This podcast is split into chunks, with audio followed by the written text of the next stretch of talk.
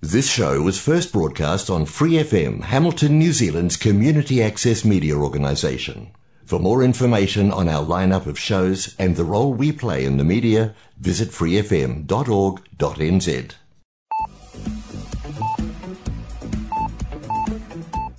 Hola amigos, aquí inicia el programa Arritmia presentado por Angie Rodríguez, coach ontológico profesional, transmitido por Free FM 89.0 los sábados a las 7 de la noche desde Hamilton, Nueva Zelanda. Los invitamos a escuchar y a compartir el programa dando clic en el link publicado en la página de Facebook Arritmia NZ y también nos pueden encontrar en Twitter y en YouTube.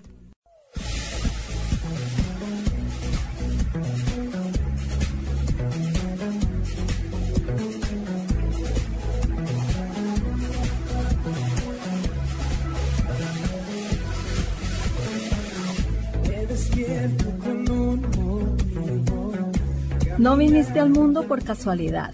Formas parte de un gran plan. Encontrar el propósito de tu vida es tu misión. No es tarea fácil, pero juntos podemos lograrlo. Serás plenamente feliz. Arritmia, cuando todo pierde sentido.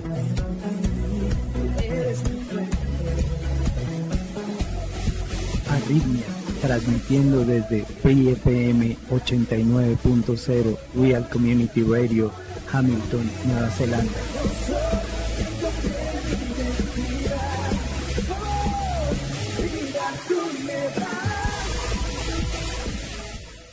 Los dejamos a continuación con Angie Rodríguez, iniciando con el tema del día. ¿Cómo te sientes el día de hoy? Yo me siento regocijada y me quiero llevar reposo. El tema de hoy es rompiendo el poder del pecado. Veremos Juan capítulo 8 versículos del 1 al 11. Pedimos la bendición de Dios para meditar en esta palabra. Ni yo te condeno. Vete y no peques más. Juan 8:11. Jesús se fue al monte de los olivos. La fiesta de los tabernáculos había terminado, pero Jesús todavía se quedó en Jerusalén. El texto nos dice que mientras que los miembros del Sanedrín se volvieron a sus respectivos hogares, el Señor, no teniendo casa, se fue al monte de los olivos y allí seguramente pasó la noche. Y enseñaba de día en el templo y de noche, saliendo, se estaba en el monte que se llama de los olivos. Lucas 21:37. En aquel monte soportó las angustias del Getsemaní y fue también allí donde fue arrestado por la turba conducida por Judas. Desde allí subió al cielo y allí posará los pies cuando venga a reinar. Zacarías 14:4. A pesar de la orden de búsqueda y captura que pesaba sobre él en aquel lugar, no por eso dejó de enseñar al pueblo. Entonces los escribas y los fariseos le trajeron una mujer sorprendida en adulterio. Normalmente los fariseos y los escribas estaban muy unidos por su interés común en la ley. Los escribas eran un grupo de profesionales que copiaba los textos a mano y los analizaba. Y por esta razón, en un mundo con un limitado nivel de alfabetización, su profesión era altamente valorada y en especial por los fariseos que también estaban muy interesados en la ley que ellos copiaban y estudiaban. De hecho, los escribas normalmente pertenecían a la secta de los fariseos, aunque no todos los fariseos eran escribas. En el pasaje anterior vimos que habían fracasado en su intento de atrapar a Jesús por la fuerza, pero sin embargo ellos persistían buscando otras formas de hacerlo. Y ahora vamos a ver que intentaron algo más sutil para desacreditarlo a la vista del pueblo. Llegaron al templo llevando con ellos una mujer que había sido sorprendida en el mismo acto de adulterio. La pusieron en medio de donde Jesús estaba enseñando y empezaron a describir los detalles de su pecado. Aunque tenían un tribunal para juicios, llevaron a la mujer hasta Jesús para obligarle a que la juzgara. Presentaron el caso y las pruebas esperando la sentencia condenatoria de Jesús. Fingiendo respeto se dirigieron a él como maestro e hicieron referencia al mandamiento divino. Deuteronomio 22:22. Si fuere sorprendido alguno acostado con una mujer casada con marido, ambos morirán, el hombre que se acostó con la mujer y la mujer también. Así quitarás el mal de Israel. Aunque en este tiempo la inmoralidad había llegado a tal punto que esta ley de Moisés había caído en desuso, sin embargo exigían a Jesús que dictara una sentencia. En la ley nos mandó Moisés apedrear a tales mujeres. ¿Tú pues qué dices? Lo que los fariseos y los escribas buscaban era obligarle a decir algo que pudieran utilizar para desacreditarlo ante el pueblo o para acusarle ante las autoridades. En realidad estaban obligando a Jesús a elegir entre la misericordia y la justicia. Ellos sabían que Jesús siempre se había caracterizado por su compasión hacia los pecadores. Era sabido por todos que uno de sus discípulos más íntimos era Leví, uno que había sido un publicano. Esto llevó a Jesús a ser conocido despectivamente como el amigo de publicanos y pecadores. Mateo 11:19. En otra ocasión, mientras comía en casa de Simón el fariseo, había dejado que una mujer pecadora de la ciudad ungiera sus pies y le había asegurado que sus pecados habían sido perdonados. Lucas 7 del 36 al 50. Ahora pues ellos esperaban que mostrara hacia la mujer adúltera la misma misericordia que le había caracterizado durante todo su ministerio público, pero si lo hacía quedaría claro para ellos que no respetaba la ley de Moisés. El dilema que le presentaron tenía que ser contestado, puesto que tenía que ver con la esencia de su ministerio. El evangelista comenzó diciendo que la gracia y la verdad vinieron por medio de Jesucristo. Juan 1.17. Si condenaba a la mujer, ¿dónde estaba la gracia? Y si le perdonaba, ¿no era esto un perjuicio de la verdad y una negación de una ley divina? ¿No decía la ley que Dios no justificaría al impío en Éxodo 23.7? ¿Qué diría Jesús? Por otro lado, si condenaba a la mujer e incitaba a los judíos a apedrearla, Tal como la ley judía indicaba, esto también le crearía problemas con las autoridades romanas que no permitía a los judíos ejecutar a nadie. Juan 18:31. Parecía que los escribas y fariseos habían preparado su trampa con mucha precisión. Dijera lo que dijera, ellos tendrían la ocasión de acusarle, pero ignoraban que aquel a quien ellos querían atrapar era el mismo Hijo de Dios, aquel que prende a los sabios en la astucia de ellos y frustra los designios de los perversos. Job 5:13. Jesús inclinado hacia el suelo escribía en tierra con el dedo. La primera reacción de Jesús fue la de guardar silencio. En realidad, él ya les había dicho en otras ocasiones que Dios no había enviado a su Hijo al mundo para condenar al mundo, sino para que el mundo sea salvo por él. Juan 3:17. Y un poco más adelante les aseguró a los judíos que él no juzgaba a nadie. Juan 8:15. Es cierto que un día juzgará a vivos y muertos, pero ese día todavía no había llegado. Juan 5 del 27 al 29. Mientras el Señor callaba, hizo algo que ha despertado la curiosidad de muchos. Jesús, inclinado hacia el suelo, escribía en tierra con el dedo. Esta es la única vez en el Nuevo Testamento que se menciona que Jesús escribió algo. El que de vosotros esté sin pecado, sea el primero en arrojar la piedra contra ella. Aunque Jesús rehusó servirles de juez en un caso para el que la ley dejaba clara cuál era la sentencia, sin embargo, ante la insistencia de sus opositores, tomó la iniciativa y les mostró cómo debería ser llevado a cabo un juicio justo. Primero es necesaria la inocencia de los acusadores. De forma magistral, el Señor cambió la atención de la mujer tirada en el suelo a los acusadores. Los judíos siempre invocaban la ley pensando en aplicar sus castigos a otros, pero ellos mismos nunca se colocaban bajo su autoridad. Pero el Señor los obligó a que examinaran su propio corazón. En realidad, lo que el Señor pretendía enseñarles es que en materia de juicio es tan importante la culpabilidad del acusado como la inocencia de los acusadores. El Señor no negó la culpabilidad de la mujer, pero ¿estaban ellos libres de pecado? No respiraban odio contra Jesús y buscaban la forma de matarle. Juan 7:19. Es importante notar que el Señor no dijo que la mujer no hubiese pecado o que su transgresión fuera pequeña. lo que hizo fue recordar a sus acusadores que no eran ellos quienes podían formular cargo alguno contra ella porque sus móviles no eran rectos y sus vidas distaban mucho de ser puras. Pero en contraste con ellos, el Señor sí que podía juzgar justamente. Poco después les preguntó, ¿quién de vosotros me redarguye de pecado? Pero ninguno pudo acusarle de nada. Juan 8:46. Segundo, se debe juzgar sin hacer acepción de personas.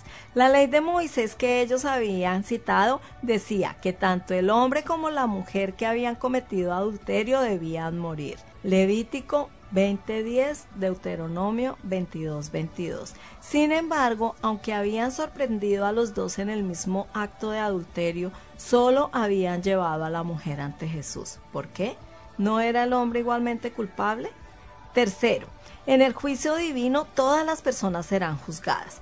Los judíos y también todos los hombres esperan el juicio divino sobre los demás, pero rara vez sobre ellos mismos. Los escribas y los fariseos se acercaron a Jesús reclamando el juicio para la mujer sorprendida en adulterio, pero no pensaron que ellos mismos iban a ser juzgados. Pero si querían hacer juez a Jesús, debían saber que ellos también serían juzgados. Cuarto, todos los pecados serán juzgados. Los fariseos se sentían a salvo bajo su capa de religiosidad. Creían que el juicio de Dios vendría sobre los gentiles que no conocían a Dios y sobre los pecadores notorios como los publicanos y las mujeres pecadoras. Ellos eran de ese tipo de personas que como no matan, ni roban, ni han violado a ninguna mujer, pensaban que ya no tendrían que pasar por el juicio de Dios. Esta suposición se basa en la falsa idea de que la ley solo condena los pecados groseros que avergüenzan a todos los hombres, pero lo cierto es que la transgresión de cualquiera de sus mandamientos acarrea el castigo. En este sentido, tan grave es el homicidio o el adulterio como la codicia. Ellos al oír esto, acusados por su conciencia, salían uno a uno. Jesús volvió a inclinarse de nuevo hacia el suelo y siguió escribiendo en tierra. Acababa de dejarlos a solas con su conciencia y les estaba dando tiempo para que se examinaran a sí mismos. Esto nos enseña cuán grande es el poder de la conciencia. A pesar de que tenían un corazón endurecido, aún así sintieron dentro de sí la voz acusadora de la conciencia. Esto es así porque Dios ha dejado su ley escrita en el corazón del hombre. Romanos 2.15.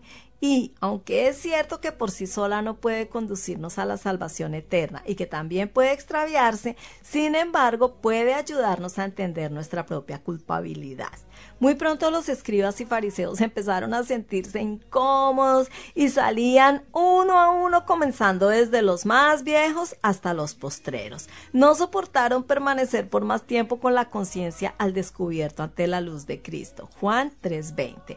Esto no quiere decir que llegaran a arrepentirse sinceramente de sus pecados, sino más bien que tenían la sensación de que Jesús podía leer sus corazones como si fueran un libro abierto y esto no les gustaba. Así pues, aunque pensaron que su plan para atrapar a Jesús era perfecto, una vez más fueron ellos mismos quienes quedaron avergonzados y tuvieron que irse. Mateo 22 del 15 al 22 y quedó solo Jesús y la mujer que estaba en medio.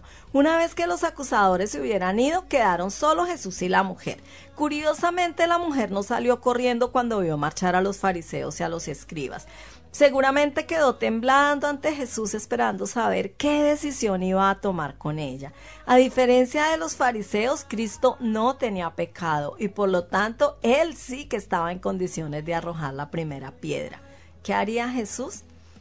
Esta mujer descubrió entonces que a solas con Jesús hay perdón para los pecadores. Pronto se iba a dar cuenta de lo que también Dios le dijo a Moisés antes de recibir la ley por segunda vez y que con tanta frecuencia los fariseos olvidaban.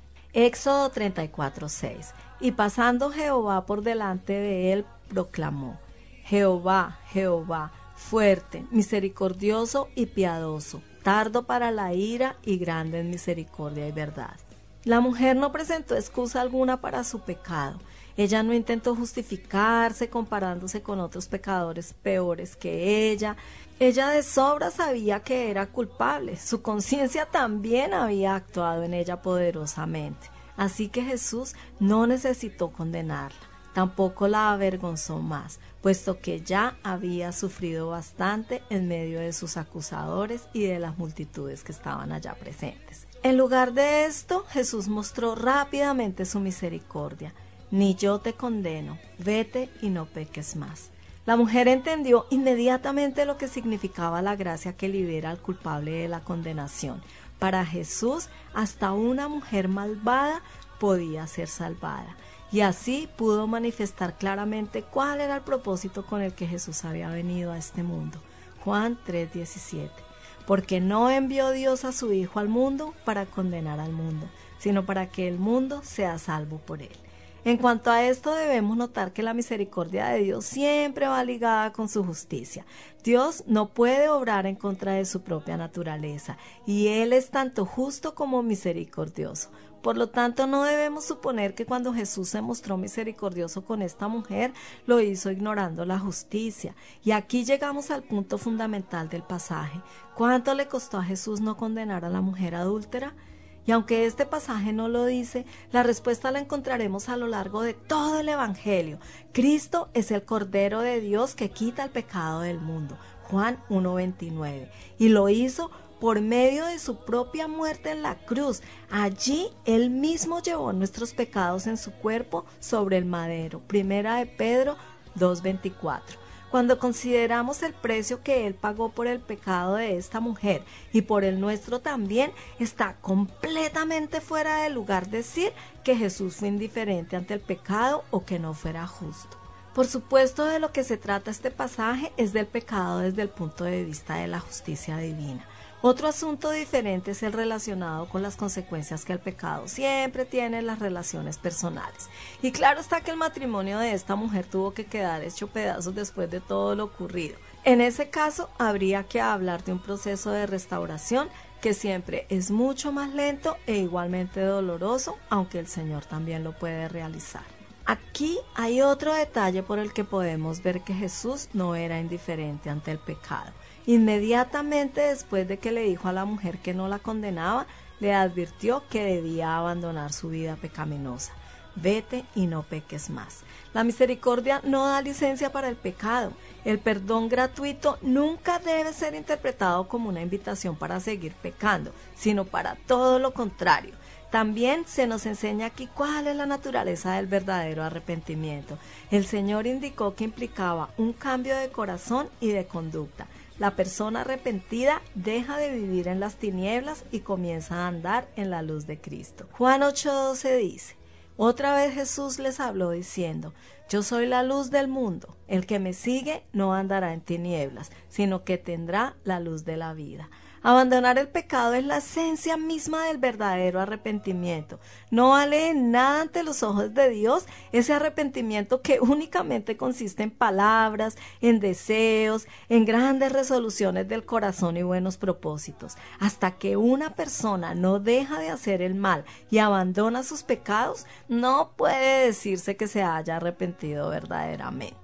La realidad del arrepentimiento de la mujer se vería por su comportamiento en el futuro. Notemos que para el Señor esto era muy importante, puesto que unas palabras similares le dijo también al paralítico que sanó en el estanque de Bethesda. Mira, has sido sanado, no peques más, para que no te venga alguna cosa peor. Juan 5:14. Sin embargo, es imprescindible que nos demos cuenta de que el mandamiento del Señor a la mujer para que se apartara del pecado vino después de que ya había sido absuelta de su pecado. Este es el orden correcto. Justificación primero y luego santificación. De hecho, esto no puede ser de otra manera porque aunque acudamos al Señor con un arrepentimiento genuino de todos nuestros pecados y busquemos así la forma de librarnos de ellos, nunca conseguiremos cambiar por nuestros propios medios. Este cambio efectivo solo es posible después de haber sido justificados y regenerados por medio del Espíritu Santo. Antes de eso, por nuestras propias fuerzas, nunca seremos capaces de un cambio de vida como el que el Señor espera de nosotros. Es importante tener esto claro, porque con frecuencia nos planteamos este asunto justo al revés. Los propios fariseos lo hacían así. para ellos la persona se tenía que esforzar en merecer el perdón de Dios por una conducta intachable. Y de hecho, para una mujer adúltera como esta, nunca le ofrecerían esperanza alguna, lo mismo que a los publicanos u otros pecadores notorios. Pero Jesús hizo todo lo contrario. Viendo su arrepentimiento, primero les perdonó y luego los cambió. Así manifestó que él estaba completamente comprometido con los requisitos de la ley. El propósito de salvar a los pecadores no era otro que capacitarlos para que cumplieran todas las demandas de la ley. Jesús trajo una nueva oportunidad a los pecadores para que puedan empezar una vida a través del arrepentimiento y el perdón. La culpa ya nunca puede ser motivo para quitar la esperanza al pecador. ¿Y quién no necesita otra oportunidad? En síntesis, vete y no peques más es una palabra que me gustaría dejar para que suene en nuestros oídos. Si nosotros hemos reconocido nuestra culpa y hemos escuchado las palabras de perdón de Dios, Él nos está diciendo a nosotros, vete y no peques más. Él no podría jamás haber dicho esto a esta mujer a menos que algo hubiera sucedido en el interior de ella. El poder del pecado había quedado roto. Nosotros no pecamos porque nos vemos temporalmente abrumados por la fuerte pasión del momento. Pecamos porque tenemos una naturaleza de pecado, de egoísmo. Queremos ciertas cosas que están mal y cedemos fácilmente al pecado. A veces no podemos ayudarnos a nosotros mismos. El hombre nace para la desdicha, nos dice Job en el capítulo 5, versículo 7. Todos nacemos teniendo que compartir esta naturaleza caída y a menos que el poder del pecado sea eliminado en nuestro interior, a menos que Dios haga algo para liberarnos y darnos la posibilidad de una nueva vida, nunca nos dirá a nosotros vete y no peques más. Él nunca le dice a nadie que haga algo para lo cual Dios no capacita a la persona a fin de que pueda hacerlo. Fiel es el que os llama, el cual también lo hará. Primera de Tesalonicenses 5:24. Por lo tanto, él no nos perdona para que nosotros volvamos y continuemos viviendo en nuestros pecados. El apóstol Pablo escribió estas maravillosas palabras a su hijo en la fetito. Él se dio a sí mismo para nosotros, para redimirnos de toda maldad y purificar para sí un pueblo propio celoso de buenas obras. Tito 2.14. Esta hermosa historia nos coloca en el lugar en el que podemos entender que cuando nuestros pecados son perdonados es para que seamos libres y podamos comenzar a vivir un estilo de vida diferente por el poder de su Espíritu Santo, que mora ahora en nosotros, nunca para que regresemos a las cosas que hemos dejado atrás. A veces somos débiles y necesitamos de nuevo la gracia perdonadora de Dios, pero el perdón ha sido siempre diseñado para que seamos libres y es por eso que nos ha sido dado. Cuando nuestro Señor perdonó a esta mujer, esto es lo que hizo hizo que ella fuese libre para ser una persona totalmente diferente de lo que había sido con anterioridad.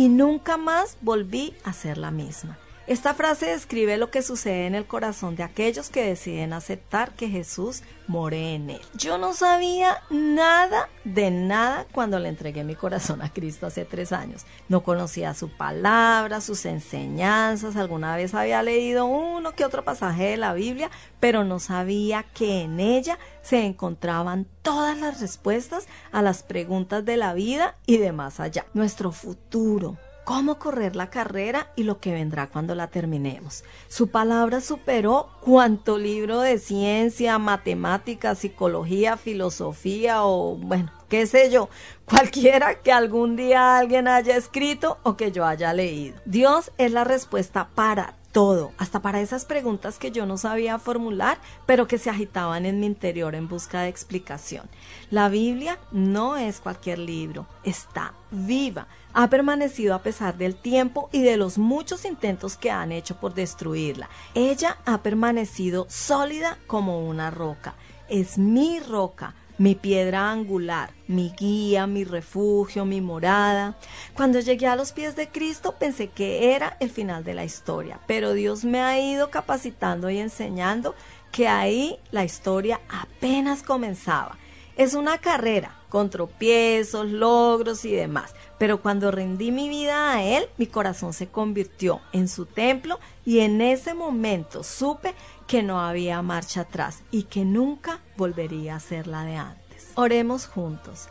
Señor, tú me has hecho libre de la esclavitud del pecado. Ayúdame para que escuche estas palabras de una manera nueva. Ni yo te condeno. Vete y no peques más. Apliquemos a nuestra vida. ¿Reflejan nuestros estilos de vida la confianza en el perdón libertador de Dios? honramos nosotros el increíble precio pagado por nuestros pecados, depositando nuestra confianza en su poder para transformar nuestras vidas? Esto es Arritmia. La educadora Lawrence Peter escribió que algunos problemas son tan complejos que hay que ser altamente inteligente e informarse bien simplemente para quedar indeciso al respecto. Con los años, He conocido a muchos que han tomado ese camino en la decisión de conocer a Dios. Usando su inteligencia humana han concluido que conocer a Dios es tan complejo que han optado por mantenerse indecisos.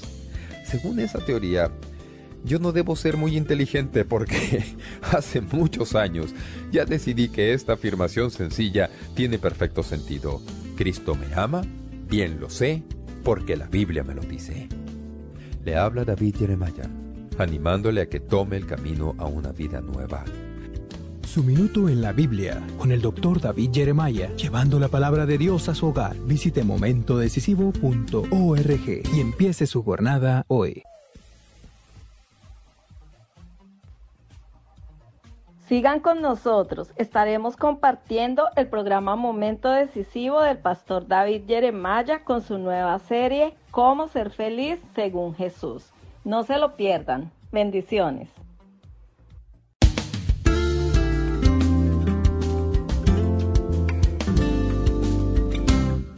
A nadie le gusta sufrir, sea emocional, física, ni aún espiritualmente.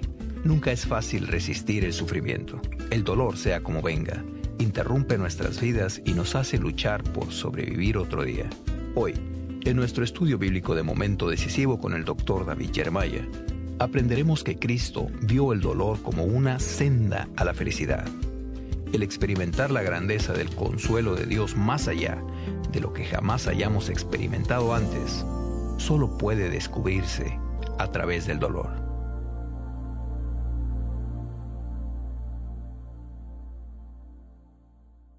Y ahora presentamos a nuestro pastor y maestro de momento decisivo, el doctor David Jeremiah, en la voz y adaptación de Miguel del Castillo, con unas palabras más de introducción a nuestro mensaje de hoy, titulado Felices son los afligidos. Muchas gracias y bienvenidos a Momento Decisivo. Hoy seguiremos nuestra discusión sobre lo que significa ser feliz según Jesús. Hoy hablaremos sobre ser felices mientras que a la vez estamos sufriendo. Y no es una contradicción de términos. Por cierto, tengo que admitir que en mi propia vida La mayoría de las lecciones importantes que he aprendido las he aprendido durante tiempos difíciles y no en tiempos de prosperidad y éxito. Pienso que Dios sabe que, para muchos de nosotros, tiene que captar nuestra atención. Y de vez en cuando, por medio del dolor y sufrimiento, aprendemos lecciones muy valiosas. Dios nos ayuda a entender que, aunque no nos guste el dolor, el dolor puede conducirnos hacia la felicidad. Así que abramos nuestras Biblias ahora al capítulo 5 del libro de Mateo para seguir nuestro estudio sobre cómo ser feliz según Jesús.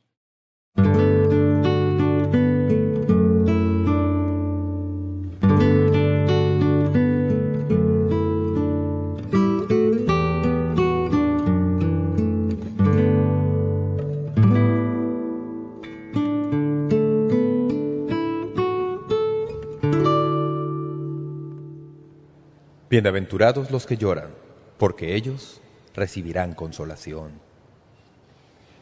Una de las verdades más asombrosas acerca de nuestra generación es la creencia de que la felicidad y el vivir libres de todo dolor, de alguna manera, son derechos inalienables del cristiano. Si un hombre arregla bien su vida, pensamos, tiene el derecho de vivir por encima del dolor y disfrutar de felicidad. Sin embargo, muy dentro, sabemos que solo los niños creen que el dolor siempre desaparece. Incluso ellos aprenden muy temprano en la vida que en realidad no ese es el caso. Es más, las únicas personas que en realidad logran erradicar el dolor son los locos. Lo hacen no hallando la realidad, sino negándola. Cuando se trata del dolor, todos nosotros lo negamos hasta cierto grado. ¿Cuántos de ustedes están experimentando el dolor de envejecer? ¿Acaso no tenemos una celebración todos los años para recordárnoslo? Celebramos el cumpleaños. Les decía a unos amigos con quienes cenaba hace unos días que la gente le encanta ayudarle a uno a enfrentarse a la realidad de los años que se llevan a cuestas. Maravillosas tarjetas de felicitación que nos envían. Este año recibí una hecha a mano. No pudieron encontrar una que fuera lo suficientemente cruel ya impresa. Cuya leyenda decía, querido pastor, he estado tratando de hallar la manera de describir lo bien que ha hecho frente a los años. Abrí la tarjeta y la leyenda dentro decía, se ve viejo. Mi tarjeta favorita de felicitación es una que se abre progresivamente. En el frente dice, hola, soy el hada de los cumpleaños. Uno la abre y el siguiente renglón dice, cada año en tu cumpleaños te toco con mi varita mágica y así tienes la apariencia de tener un año más. Luego, uno la abre al centro y se lee, sorpresa, debo haberte molido a palos con mi varita mágica. Así que, cada año lamento la pérdida de mi juventud. Es parte de envejecer. Podemos reírnos al respecto porque nos pasa a todos, pero, amigos y amigas, en contraste a nuestras ideas de una sociedad libre de dolor, el doctor Joseph Fabry, discípulo de Viktor Frank, escribió estas penetrantes palabras. Dijo, central en la vida del hombre es la búsqueda de significado y no la búsqueda de felicidad. Solo invitamos frustración si esperamos que la vida sea primordialmente disfrutable. La vida impone obligaciones y placeres, y la felicidad surge al responder a las tareas de la vida. Si observamos con atención, en contraste a lo que muchos de los que enseñan sobre la actitud mental positiva o de los que son llamados predicadores de la palabra de fe quieren hacernos creer, en la Biblia hay mucho dolor y sufrimiento. Los autores bíblicos y el Espíritu Santo que obró a través de ellos nunca intentaron darnos una imagen de la vida como un jardín de rosas. En ninguna parte de la Biblia encontrarán un versículo que diga, empaca tus problemas en la vieja maleta y sonríe, sonríe, sonríe. Eso no está ni en el Antiguo ni en el Nuevo Testamento. Lo que la Biblia nos da es una evaluación realista de la vida en el campo humano. Así que cuando ustedes leen en el Antiguo o Nuevo Testamento, descubren a Abraham llorando porque su esposa Sara ha muerto. Génesis 23. David lloró la muerte de Absalón y ustedes pueden oír el dolor en sus palabras al exclamar, Hijo mío, Absalón, hijo mío, hijo mío, Absalón. ¿quién me diera que muriera yo en lugar de ti, Absalón, hijo mío, hijo mío? Y luego tenemos a Jeremías, conocido con el apodo del profeta llorón. Bañado en lágrimas, predicó su mensaje de juicio. En el primer versículo del capítulo 9 de la profecía de Jeremías leemos estas palabras, «Oh, si mi cabeza se hiciese aguas y mis ojos fueren de lágrimas, para que llore día y noche los muertos de la hija de mi pueblo». Una mujer vino a Jesús, y las escrituras dicen que ella le lavó los pies a Jesús con sus lágrimas y los secó con sus cabellos. Cuando Jesús estuvo frente a la tumba de su amigo Lázaro, el versículo más corto de la Biblia, Juan 11:35, dice lo que el Señor hizo. Jesús lloró. Cuando Jesús vio la perdición espiritual de la ciudad de Jerusalén, la Biblia dice que lloró porque amaba tanto a la gente. Cuando se angustió en el huerto de Getsemaní, la Biblia dice que sufrió con gran clamor y lágrimas. Cuando Pedro negó al Señor por tercera vez y oyó cantar al gallo, la Biblia dice que salió y lloró amargamente. Después de la muerte de Jesús, los que habían estado con él lamentaron y lloraron. Lucas 16:10 María Magdalena lloraba fuera de la tumba de Jesús en la madrugada de la resurrección. Pablo, predicando a los ancianos de Éfeso, se angustiaba y su predicación estuvo salpicada con lágrimas. Noche y día, por un periodo de tres años, dice, no cesó de amonestarlos con lágrimas. Hechos 20 a 31. Cuando llegó el momento para que los ancianos de Éfeso se despidieran de Pablo, sabiendo que nunca más volverían a verle, Hechos 20 nos dice que se echaron a su cuello y lloraron. Permítanme hacerles una pregunta, amigos y amigas. ¿De dónde sacamos esa idea de que las lágrimas no deben ser parte de la vida? ¿O que no es de hombres llorar, o que las lágrimas son señal de debilidad, o, peor aún, que no tiene nada de espiritual y que demuestra su falta de fe y confianza en Dios. Ese no es el mensaje de la palabra de Dios. La palabra de Dios dice las cosas tal como son. Nos dice que a veces hay lágrimas en la vida. Al estudiar este versículo descubrirán que hay toda clase de razones por las que la gente llora. Hay lágrimas de devoción, como las que María vertió cuando lavó los pies de Jesús. Hay lágrimas de profunda preocupación, como las que Pablo derramó al predicar e instruir a los efesios. Las lágrimas de Pedro fueron lágrimas de remordimiento, al darse cuenta de lo que había hecho al negar a su Señor. Los ancianos efesios lloraron porque querían a Pablo y sabían que no volverían a verle. Jesús derramó lágrimas de angustia al luchar respecto a la voluntad de Dios en el huerto. Fueron lágrimas de gran amor y compasión. Al estar frente a la tumba de Lázaro y al ver a los pobladores de Jerusalén, dijo que eran como ovejas sin pastor. Eso le partía el corazón. Luego, por supuesto, hubo lágrimas de angustia que acompaña a la muerte. La Biblia, amigos y amigas, no nos pide que finjamos como si no nos doliera y que la aflicción y el desastre no sean reales. Hay una cierta religión que dice que si uno sencillamente piensa en su mente que las cosas no son así, simplemente no serán así. Pero quiero decirles, no es así. No se puede sencillamente con pensarlo hacer que la verdad desaparezca.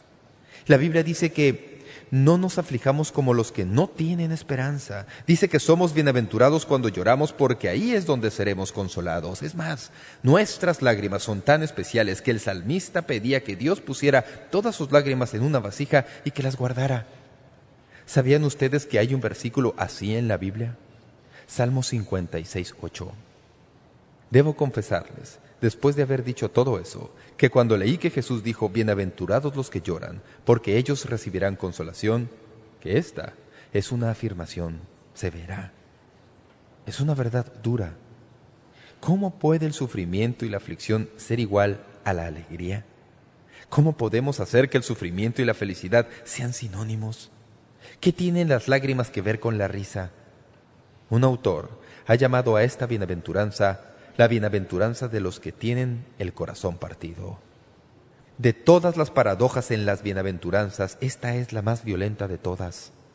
No es sorpresa que algunos psicólogos y psiquiatras, siguiendo el camino de Freud, usan las bienaventuranzas como prueba de la locura de Jesús. Dijo un distinguido psicólogo británico en un discurso que pronunció ante la Sociedad Real de Medicina. El espíritu de autosacrificio que está tan impregnado en el cristianismo y se valora en alto grado en la vida cristiana religiosa es el masoquismo que se disfruta moderadamente. Eso me sonó muy feo, de modo que busqué en el diccionario la definición de masoquismo. Se define como derivar placer al recibir maltrato. Eso es lo que significa ser masoquista. ¿Trata de eso esta bienaventuranza? ¿Nos dice Jesús que cuando lloramos tenemos la bienaventuranza de una manera masoquista, como la persona que disfruta cuando la maltratan? Pienso que no. Amigos y amigas, si estamos dispuestos a pensar profundamente en esta ocasión, por unos cuantos minutos, podemos empezar a comprender el poder y propósito de esta gran verdad que nos presenta nuestro Señor en el Sermón del Monte. ¿Cómo puede la felicidad y el llanto marchar juntos? No hallaremos respuesta alguna al descontar el dolor de la aflicción. Hay nueve palabras en el griego que se usan para la aflicción, y la que usó el Señor Jesús en Mateo 5.4 es la más fuerte de todas ellas. Jesús no habla aquí de tener un mal día, no habla de no sentirse bien y de terminar seguir durmiendo. Cuando Jesús habla de llanto aquí, está hablando de la clase de aflicción que destroza el corazón, la clase de dolor que se puede ver en la cara del hombre y al ver sus lágrimas. ¿Cuál entonces es la respuesta? ¿Cómo resolvemos esta afirmación al parecer insoluble? Bienaventurados los que lloran. Tal vez haya luchado en algún momento en el pasado con una verdad más de lo que he luchado con esta, pero no lo sé. Es inevitable que cuando se trata con verdades severas, que en la misma semana en que uno está luchando con ellas, es posible verse en medio de un laboratorio que lo hace incluso más difícil. La semana pasada tuvimos un tiempo muy hermoso, pero a la vez muy difícil en nuestra congregación al llorar la pérdida de uno de nuestros amigos. Así que, ¿cómo puede la felicidad y la aflicción marchar juntas? Quiero sugerirles cuatro cosas, y no vamos a detenernos mucho en ninguna de ellas. Hay por lo menos cuatro maneras en que se descubre la felicidad mediante la aflicción. En primer lugar, descubrimos la felicidad cuando sacrificamos el presente por el futuro. Lucas también registra las bienaventuranzas de Jesús, pero dice esta de una manera un ápice diferente de lo que lo dice Mateo. Lucas 6:21 dice, Bienaventurados los que ahora lloráis, porque reiréis. Tal vez la felicidad se descubre cuando sacrificamos el presente por el futuro. Tal vez Lucas pensaba que si una persona acepta las cruces de su vida, a la larga podrá llevar las coronas.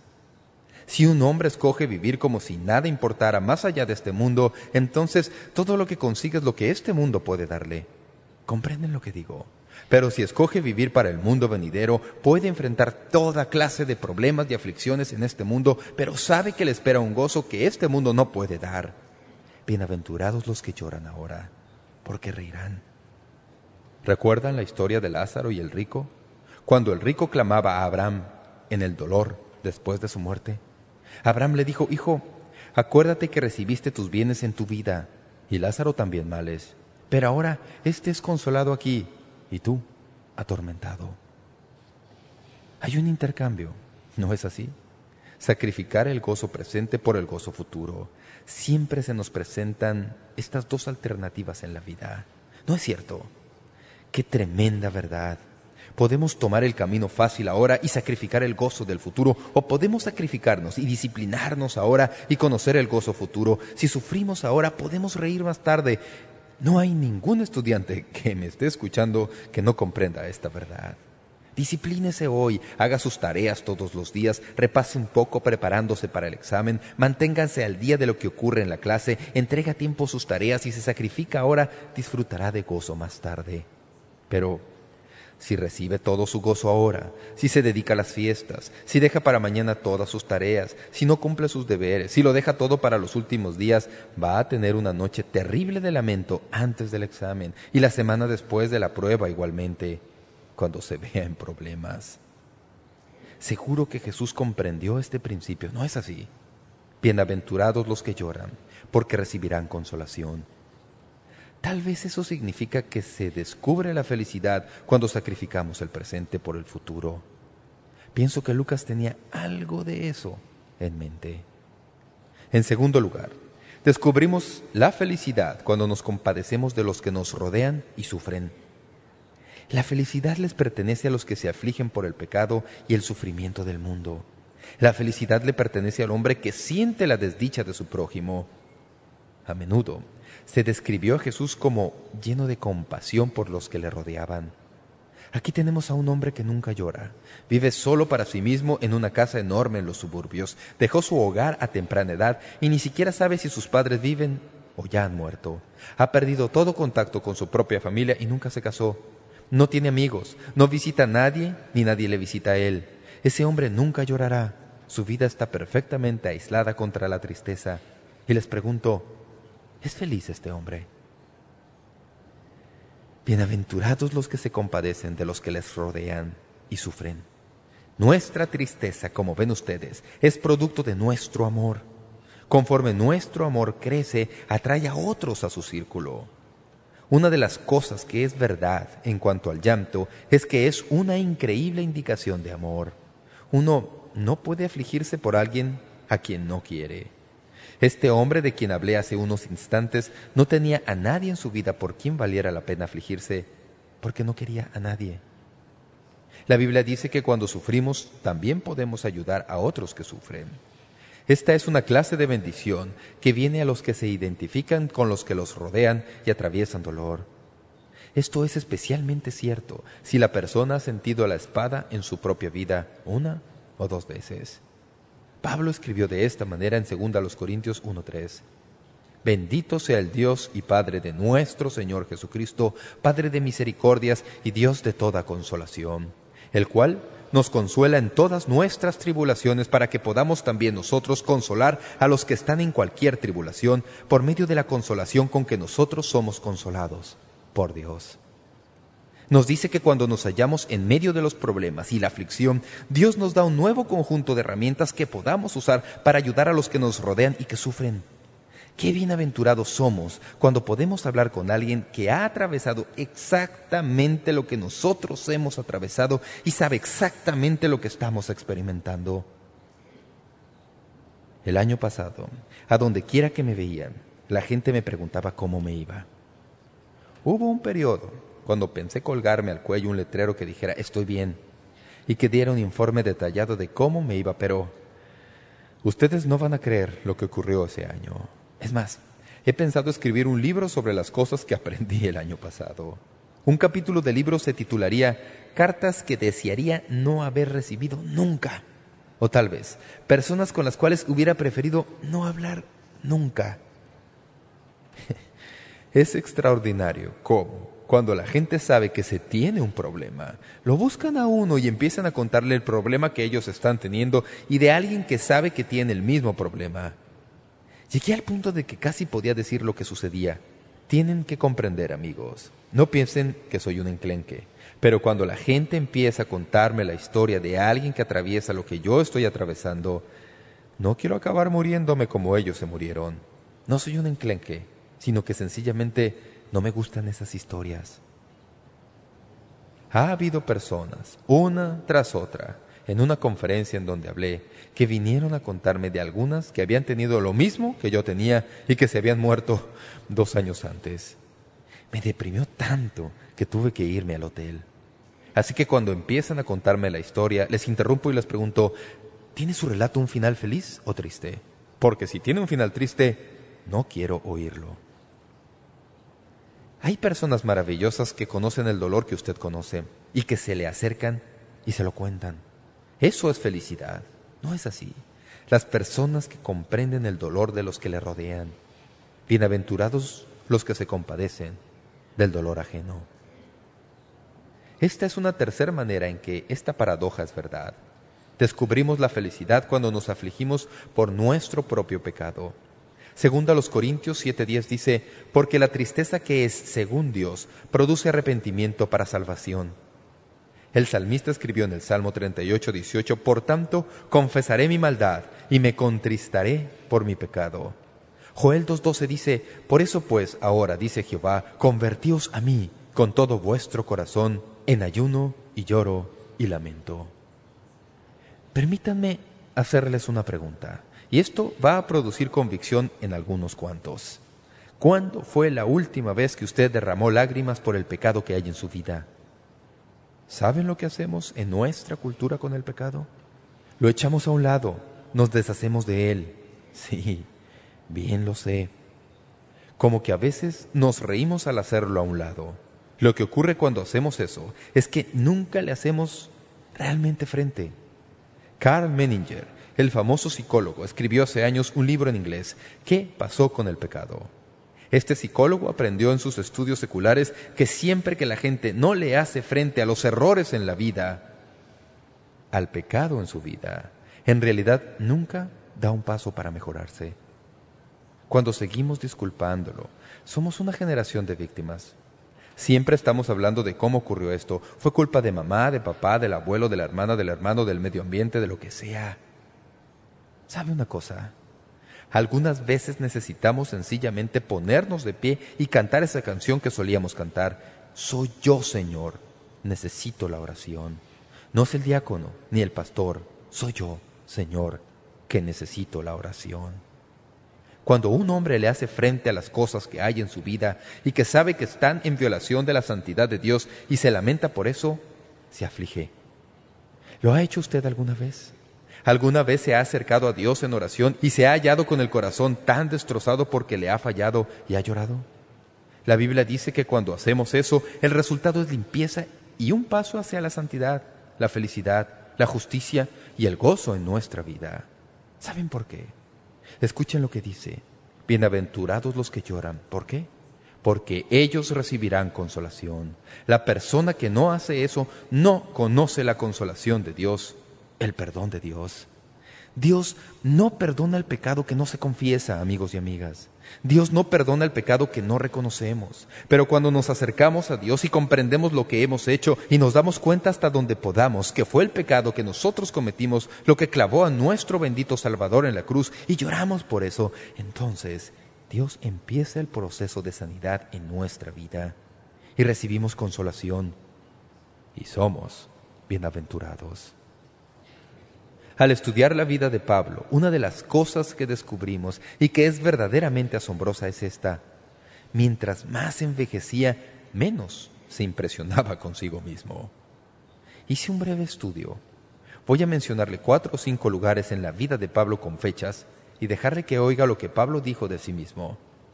En la primera carta que escribiera, el libro de Gálatas, dijo, Pablo, apóstol, Gálatas 1.1, eso es lo que pensaba que era cuando empezó.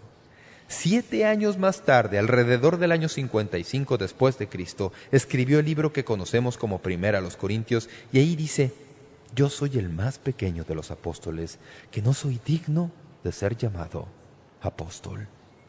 Primera de Corintios 15.9 Ocho años más tarde, en el año 63 después de Cristo, escribió Efesios. Ahí escribió, a mí, que soy menos que el más pequeño de todos los santos. Efesios 3.8. Ahora, ya ni siquiera está obrando en el campo apostólico. Se colocó en otro nivel mucho más bajo. Dice, ya ni siquiera soy apóstol. No soy ni el menor de los apóstoles. No soy un santo. Soy menos que el más pequeño de los santos. Luego, en Primera Timoteo, que es una de las últimas cartas que escribiera antes de morir, dijo, Cristo Jesús vino al mundo para salvar a los pecadores, de los cuales yo soy el primero. Primera de Timoteo 1.15. Vaya, en el breve lapso de su vida pasó de ser un apóstol a ser el primero de los pecadores.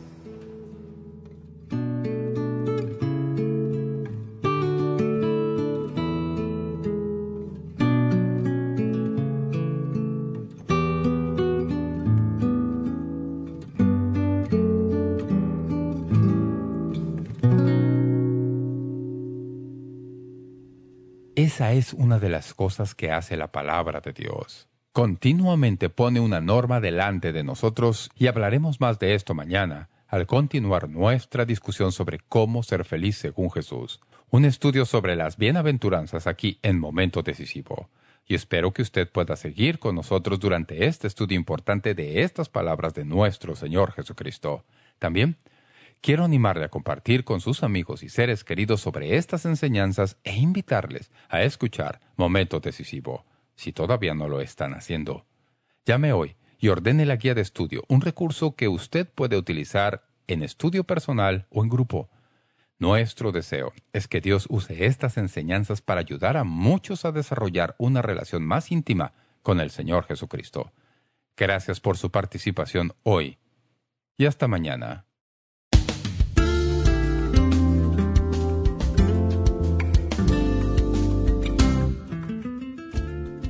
Gracias por sintonizar Momento Decisivo.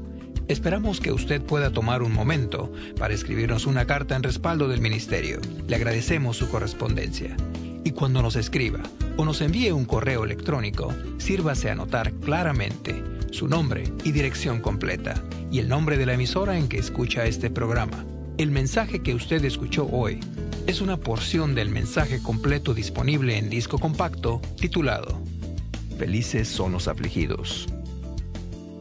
Si desea solicitar una copia de este mensaje, puede hacerlo visitando nuestro sitio web www.momentodecisivo.org o escríbanos a la dirección que le damos enseguida. Este mensaje corresponde a la serie completa de enseñanzas titulada Cómo ser feliz según Jesús en 10 discos compactos.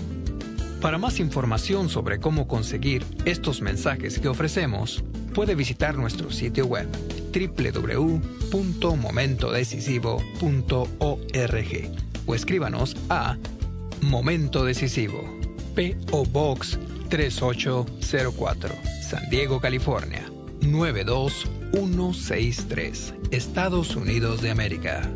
Sintonícenos nuevamente mañana para estudiar juntos la palabra de Dios aquí en Momento Decisivo con el doctor David Jeremiah.